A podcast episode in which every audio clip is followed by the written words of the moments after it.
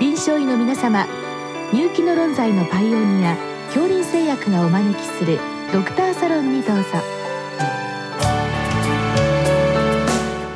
今日はお客様に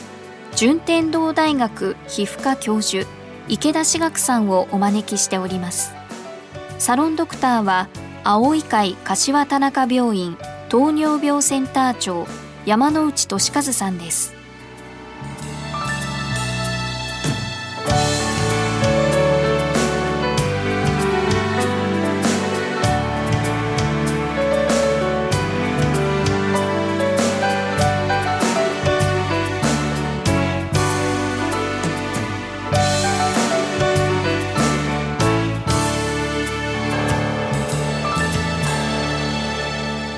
池田先生よろしくお願いいたします。よろしくお願いいたします。えー、今日は東京都の先生からのご質問で円形脱毛症の原因遺伝子の研究についてご教示くださいということです。先生あのこのほど先生とそのグループがですね円形脱毛症原因遺伝子を同定したという、まあ、非常に画期的な、えー、ご研究なされましたのでこの辺りを中心にお伺いしたいところなんですけどもまずこの円形脱毛症ですね。まあ私どもイメージはあるんですけれども、まああのこれなんとか昔から10円ハゲという感じのイメージしかないんですけど、もう少しこう詳しい例えば病気の進行だとかですね、そのあたりについて教えていただけますか？はい。あの、まさしくあの、10円ハゲだと思うんですけども、まあ人間、人種を問わずですね、おそらくはあの、1%の人がまあ、生涯にあの円形脱毛症になるだろうと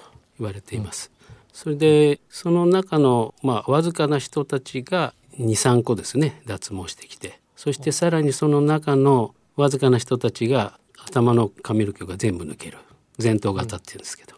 そしてそのまたわずかな人たちが全身の髪の毛が脱毛してしまう。反発性というものになってきます。ですから皆さんが見てらっしゃるのは本当に1個だけ抜けるっていうそういう基本形を見てらっしゃるんだと思います。これ1%というのは意外に多い数字なんですね。えー、おそらくあの見えないところが抜けますとですね、はい、わからないんだと思います。ああ、なるほどなるほど。小さいサイズのものだと気がつかないということはあるわけですね。だと思います。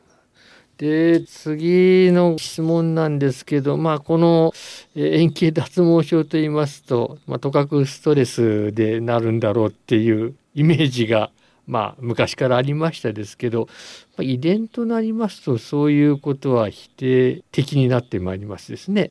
まあ、あの例えばですね一卵性双生児の研究がされてまして、はいえー、片っぽの方があの円形脱毛になりますともう片っぽの方は50%の確率で円形脱毛症になります。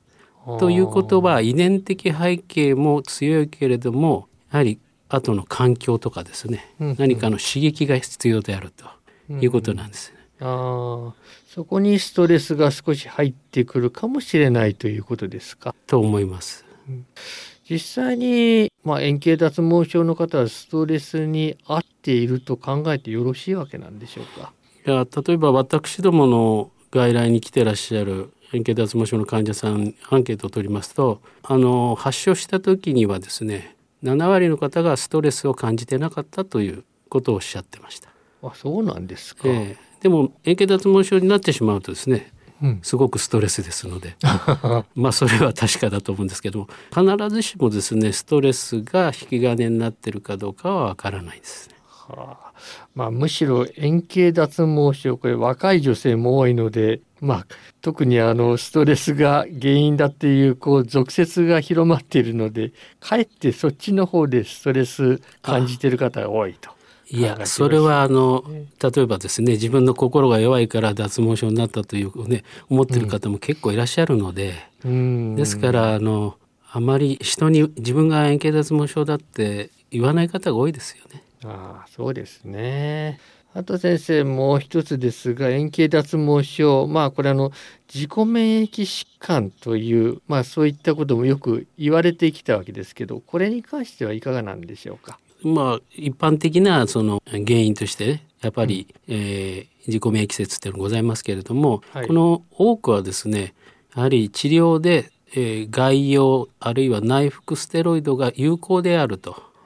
いうことから、まあ、多くは言われています。まあ、ごく一部のあの動物モデルでですね、はい、あの自己免疫みたいなのを起こすと、まあ、再現できたという報告もありますけれどもメインはその臨床的なあの反応によるものだと思います。まあ、実際問題で他の自己免疫疾患に比べるとこの円形脱毛症は特異的なマーカーっていうのはございませんですよね。えー、全くないんです。の円形脱毛症の方を見ていて合併症が2つございます。1つはアレルギーですね。はい、アトピー性皮膚炎みたいなの。あとはこれも稀ですけども稀に甲状腺の炎症がある方ですね。はははは慢性甲状腺炎ですねこの2つが合併していることがあります。でもあのその合併も少ないですよね。ああそうですか。はい、まあ脱毛の自己免疫疾患というと SLE も有名なんですけども、えー、これともまあ少し違うかなと考えてよろしいわけですか？SLE の方はですねどちらかというと微慢性脱毛と言いましてあの10円にならないんですね。なるほど。それからあのもし起こってもですね、あの反根性脱毛と言いましてですね、毛穴のところにあのリンパ球が行って、えー、毛穴に萎縮が起こってしまうんですね。ですから変形脱毛症とはちょっと症状が違います。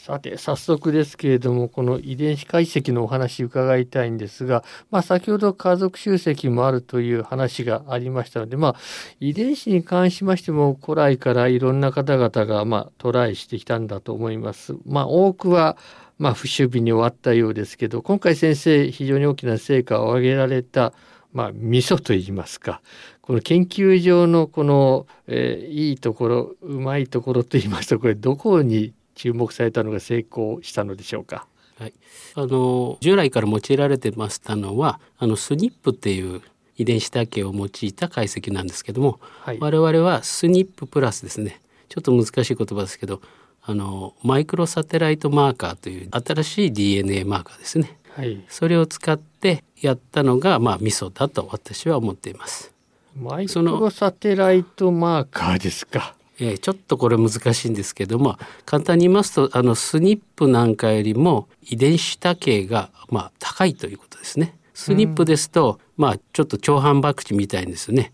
A と T の違いですからまあ2つの遺伝子多形あるいは4つの遺伝子多形ぐらいしかならないんですけどもマイクロサテライトっていうのは遺伝子多形がもうすごく高いのであのものすごくあの遺伝子多形があるところは38通りとかですね40種類とかすごくまあ竹が高いのであの識別がしやすいということです。ははは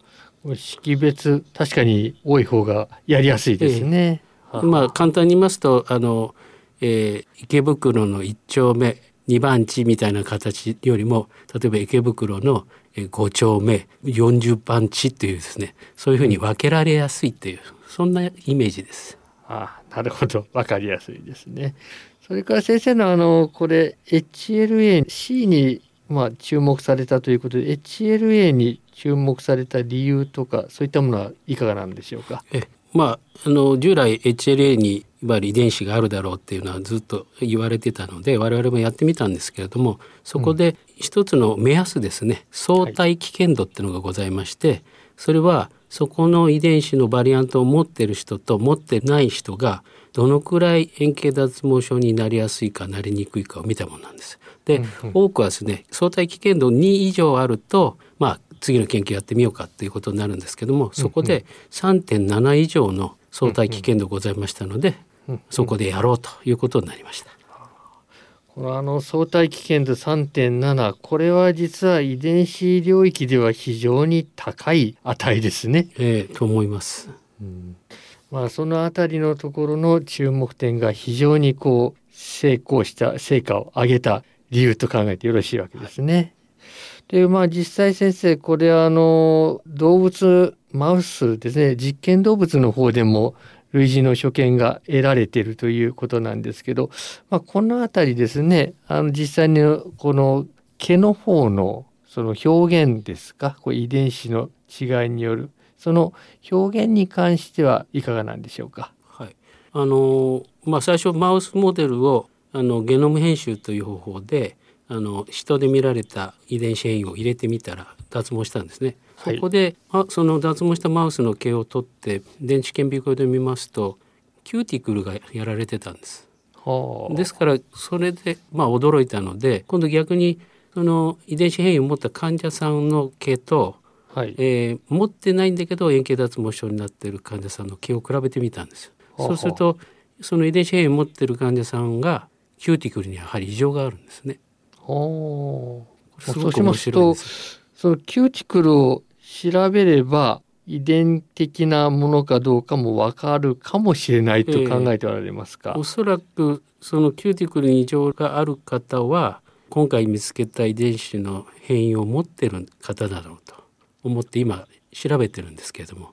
だからおそらくそうじゃないかと思います。うん。で将来的にはあの DNA を調べなくてもですね、はい、その毛をいただいてキューティクルを見ることによって、うん、その遺伝子変異を持っている方かどうかっていうのが分かるようになると思っています。ああそうですか。ちなみに先生これ日本人に多いとかっていうことはあるのでしょうか？えっ、ー、とですね、えー、我々の、えー、調べた限りはですねこの遺伝子変異を持った方はですねアジア人に多いんですね。でいわゆる白人にはほとんどいません。はあ、まあそういったあたりでこれから先生またあの大きな研究所の一歩を築かれたのでさらなる発展を期待しております。どうも先生今日はありがとうございました。どうもありがとうございました。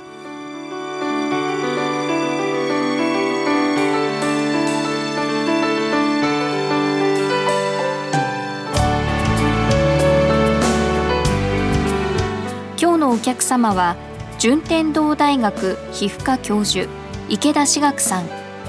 サロンドクターは青い会柏田中病院糖尿病センター長山内俊和さんでした。それではこれで恐林製薬がお招きしましたドクターサロンを終わります。